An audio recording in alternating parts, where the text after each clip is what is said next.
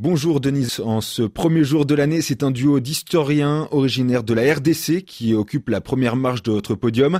Les professeurs Elikia Bokolo et Jacob Sabakinou Kivilou sont à l'initiative d'une plateforme dédiée à l'histoire générale de l'Afrique, adaptée au contexte culturel de la RDC, au service du citoyenneté active. Le lancement de Bokundoli a été salué par les élèves, étudiants et enseignants.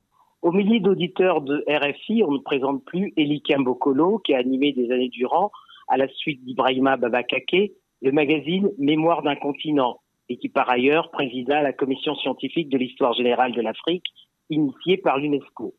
Professeur d'histoire à l'université de Kinshasa, Jacob Sabakinou Kivoulou, lui, nous a quittés en 2020. Tous les deux sont à l'origine de Bokundoli, mot en lingala qui signifie chercher profondément, creuser et fouiller. Adaptée au contexte culturel de la RDC, la plateforme s'inspire de l'immense travail réalisé par l'UNESCO sur l'histoire générale de l'Afrique. Après une phase pilote déployée en 2021 dans les écoles et les instituts supérieurs pédagogiques, Bokundoli a été mise en ligne le 15 novembre dernier.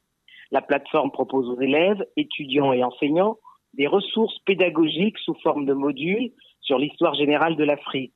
Ces modules sont produits par des professeurs d'histoire enseignant à l'université de Kinshasa. Six semaines après son lancement, les retours des élèves et enseignants sont unanimes.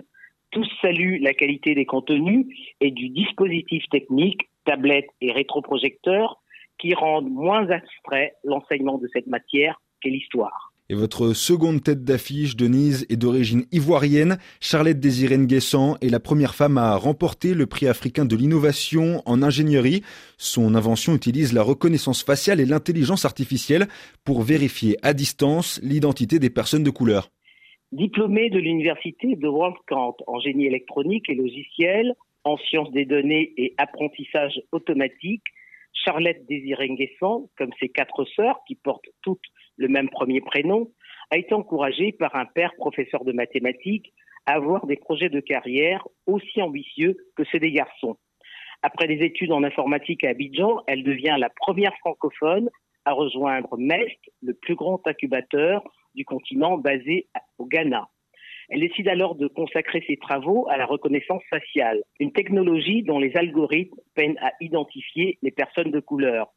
Avec trois collègues, elles fondent ensuite Base API, une start-up dont l'objectif est de corriger les failles du système en y ajoutant la fonction contrôle à distance.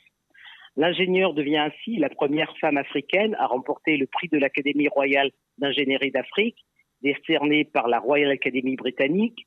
Charlotte Désiré qui en 2023 fêtera ses 30 ans, fait partie de ceux qui révolutionnent le secteur de l'intelligence artificielle en Afrique, continent qui à ce jour ne compte que deux centres d'excellence au Ghana et au Rwanda.